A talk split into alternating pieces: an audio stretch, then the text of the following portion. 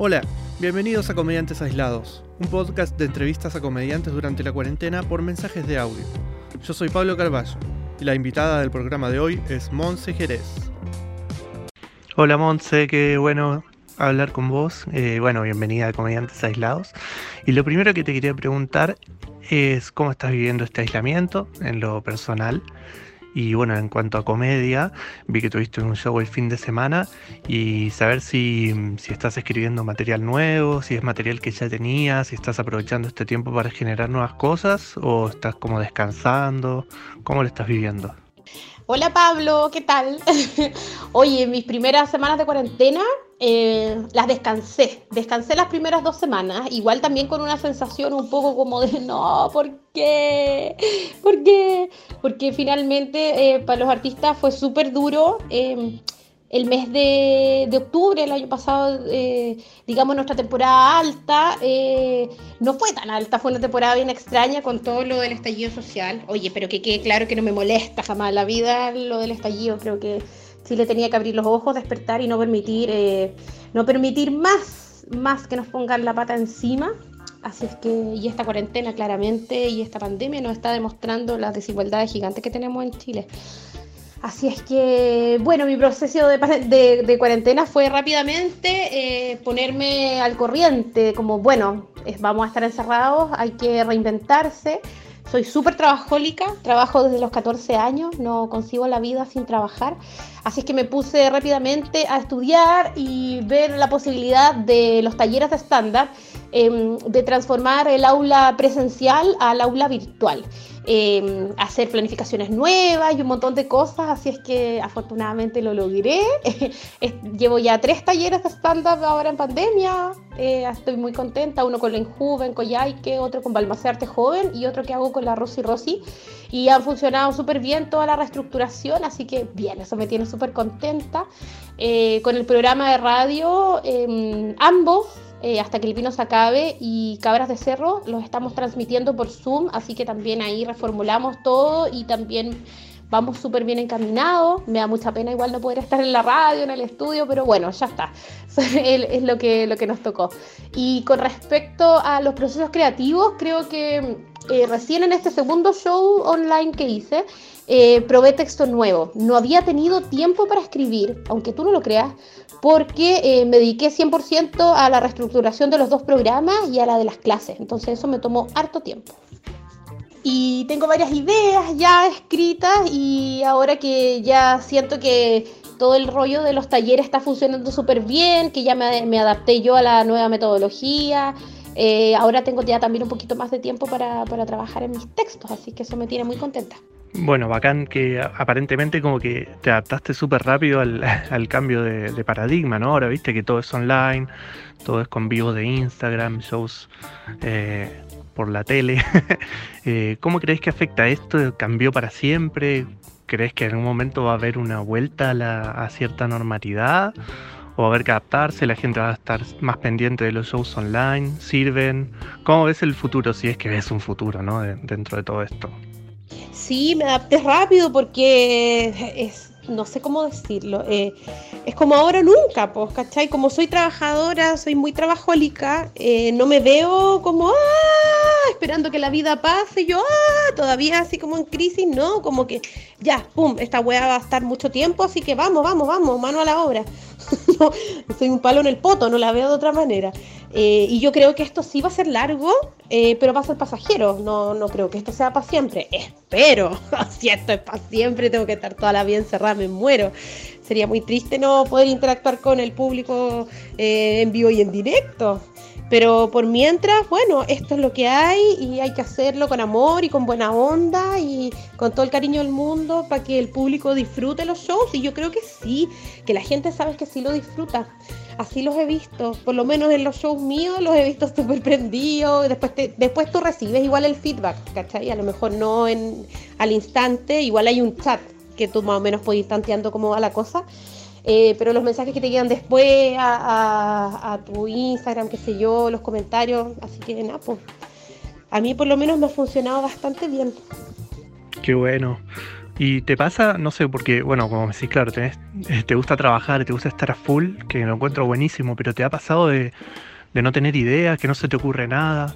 De hecho, bueno, he hablado, hablado con gente que, que nada, le complica estar encerrado porque siente que no tiene como historias, anécdotas, ¿no? ¿Qué haces en esos casos? ¿Te ha pasado que no se te ocurre nada? ¿Tenés ejercicios o algo? ¿O te tranquilizás, esperás a que llegue la inspiración? ¿Cómo te manejas? Hubo momentos, yo creo, eh, que estuvo un poco en blanco, yo creo que al comienzo, y luego, fíjate, eh, dentro de como de esta nueva realidad empezaron a salir cosas, a fluir cosas, eh, algunas ideas, así que las fui anotando y las probé en el show, algunas el, del viernes pasado y funcionaron bastante bien. Es que sí, por la creatividad fluye cuando tú estás tranquilo, cuando estás en ocio, no cuando estás impresionado, ahí no pasa nada. Pero afortunadamente fluyó algo, así que tengo que puro agarrar el vuelito y seguir trabajando sobre eso. Pero sí puedo decirte que estuve un poco así como ¡ah! eh, al principio de la cuarentena, como yo creo que las dos primanas. Esta pregunta quizá suena medio extraña, pero, pero de verdad me lo pregunto, porque, bueno, varios hablan que han probado, bueno, como dijiste recién, has probado chistes nuevos en shows online y funcionaban. Entonces me pregunto cómo, cómo detectás que funciona un chiste en un, en un show online, que obviamente es como la única manera de, probar hoy en día, ¿no? Pero no sé, es, de verdad es como por los jajaja, es por, no sé, tenés un feedback de alguna manera, eh, cómo considerás que un chiste funciona, o es una intuición, o es como, como lo armaste y cómo lo decís, o sea, no sé. Bueno, ahí, ¿cómo haces para saber que funciona un chiste? La verdad, eh, primero lo tanteas ahí en el momento. Eh, en el chat se ven los jajá y tú más o menos sabes en qué momento no hay mucha risa o, sí, porque uno igual al trabajar sus textos tiene, tiene esa noción. Y eh, cuando me escribe gente al otro día o al momento, me escribieron, ponte tú, oye, estuvo súper bueno la parte nueva que hiciste, oye, ¿te gustó? Sí, ¿qué cosa? Después otra persona, oye, te felicito por el show, oye, cuéntame, ¿qué fue lo que más te gustó? Y voy preguntando, voy haciendo esa pellita también de preguntarle al público que me hagan su, que me hagan llegar sus impresiones, po. Eh, de repente te ven colegas, ¿cachai? Y ahí también es más fácil, eh, como, oye, probé esto, ¿cómo funcionó? ¿Qué le mejoramos? ¿Qué le ponemos? ¿Qué le sacamos? De esa forma conversando, hablando, preguntando. Claro, buenísimo. Y bueno, obviamente te, entiendo que te gusta compartir las ideas, no sé, ¿cómo sos para trabajar? ¿Te gusta juntarte en equipo? ¿Has trabajado con escritores? ¿Haces todo vos sola? Porque obviamente nada, al, país, viste que hay comediantes que no les gusta, que son medio como cerrados en su material, que no les gusta como compartir o recibir críticas. Es difícil también criticar y recibir críticas de tu material, ¿no? ¿Cómo sos en ese sentido? ¿Sos muy abierta? ¿Te gusta vos sola hasta que lo probás? ¿Vas tanteando antes? No, y considero de que si trabajas en sí misma es, una visión súper sesgada de todo. Eh, yo trabajo, bueno, obviamente escribo mis textos sola, los corrijo y cuando ya creo que están eh, como ya, ahora sí, eh, se los mando a mis amigas, a mis colegas, a mis amigas que quiero. Oye, guachita, revísame qué te parece y tomo todas las, críticas eh, constructivas, evidentemente, porque si no, ¿cómo? Yo creo que es importante tener una, una visión externa. Yo soy actriz, entonces estoy acostumbrada a trabajar con director, ¿ya? Entonces el director te, va corrigiendo, te va dando indicaciones, entonces para mí no es, no es problema trabajar en equipo.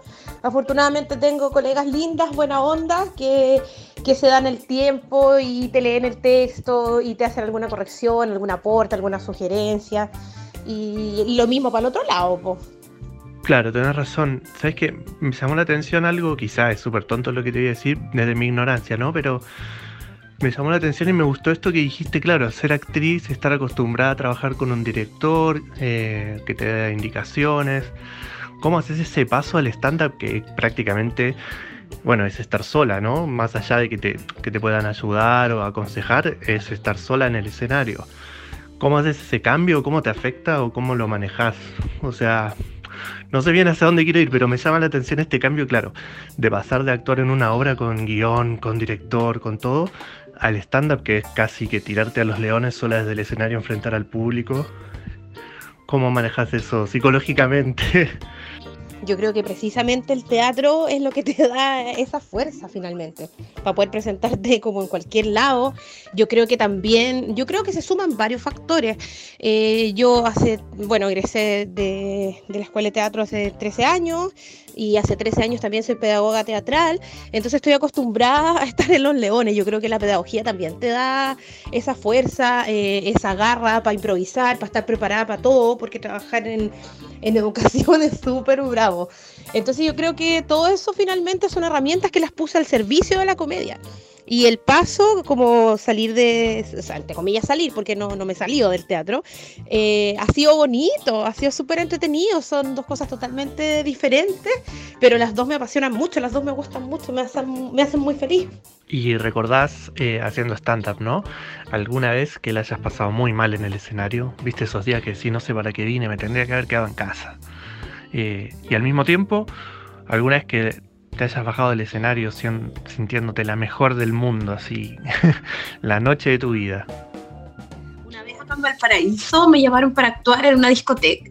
Eh, yo no quería mucho ir, pero dije, ya no importa, si hay que probar y hay que hacer y la, la, la. Y, decidí ir, el show era a las 2 de la mañana, eh, por tanto, era una discoteca em, para adultos, no era una discoteca así como para, cabros chicos, y estaban todos como pinchando ya, así como en la parte entretenida, y se prende la luz, se, se paga la música, y ahora tenemos un regalo, para el Día de la Mamá, para todas las mamás, con ustedes, Monserrat Jerez. Oh, y tenía que hacer un show de 15 minutos estuve nueve, me tomé el pisco sour al seco y eh, me fui, me pagaron y me fui y yo dije en qué momento se me ocurrió venir, la gente me odió, nadie me pescó, había un, espacio gigantesco en la pista de baile porque todo el mundo se corrió, se fue como a sentar, una cosa así y quedó un vacío tremendo y lo pasé como las pelotas.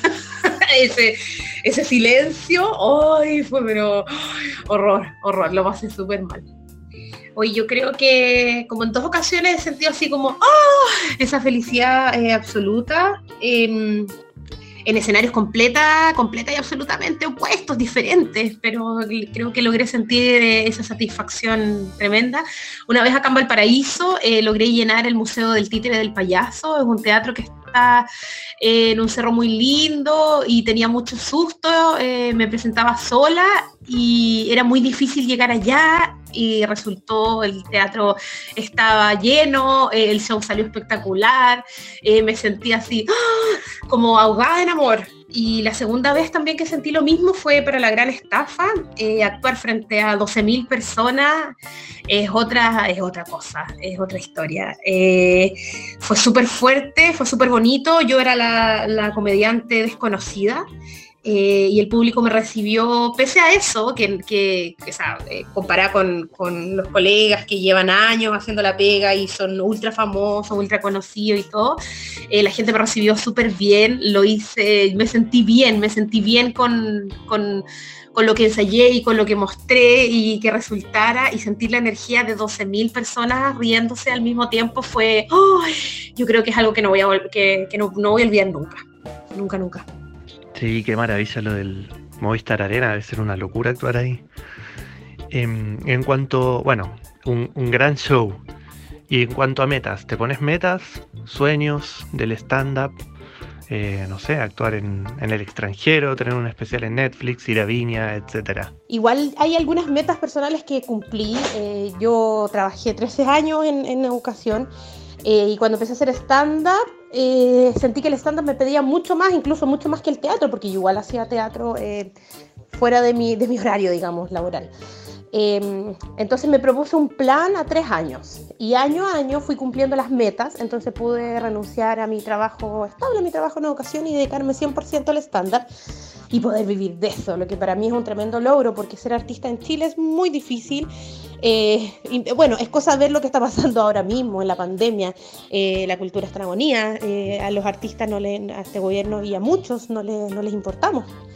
Así es que para mí fue súper importante haber dado ese salto. Y si, ay, sería lindo pisar otros escenarios grandes, poder actuar fuera. Eh, imagínate, una con especial en Netflix, me desmayo. pero yo creo que me falta trabajo aún, falta camino por recorrer, eh, pero me encantaría, me encantaría hacer muchas más cosas, eh, muchas más cosas. Me sorprende tu organización, me encanta, pero lo digo como un halago porque tengo la sensación de que los comediantes por lo general somos bastante flojos. y onda, muchos decidieron hacer comedia porque creyeron que era como muy fácil, ¿no? Entonces que seas tan organizada me, encanta, me, te envidio un poco en ese sentido, me parece genial. Em, y hablando del tema aislamiento, una pregunta medio rara, pero ¿Te gustaría o con qué comediante te gustaría pasar el aislamiento? O sea, una amiga o alguien de afuera para hacer preguntas, para escribir chistes, para reclamarle algo. ¿Algún nombre que, te gustaría compartir un tiempo con?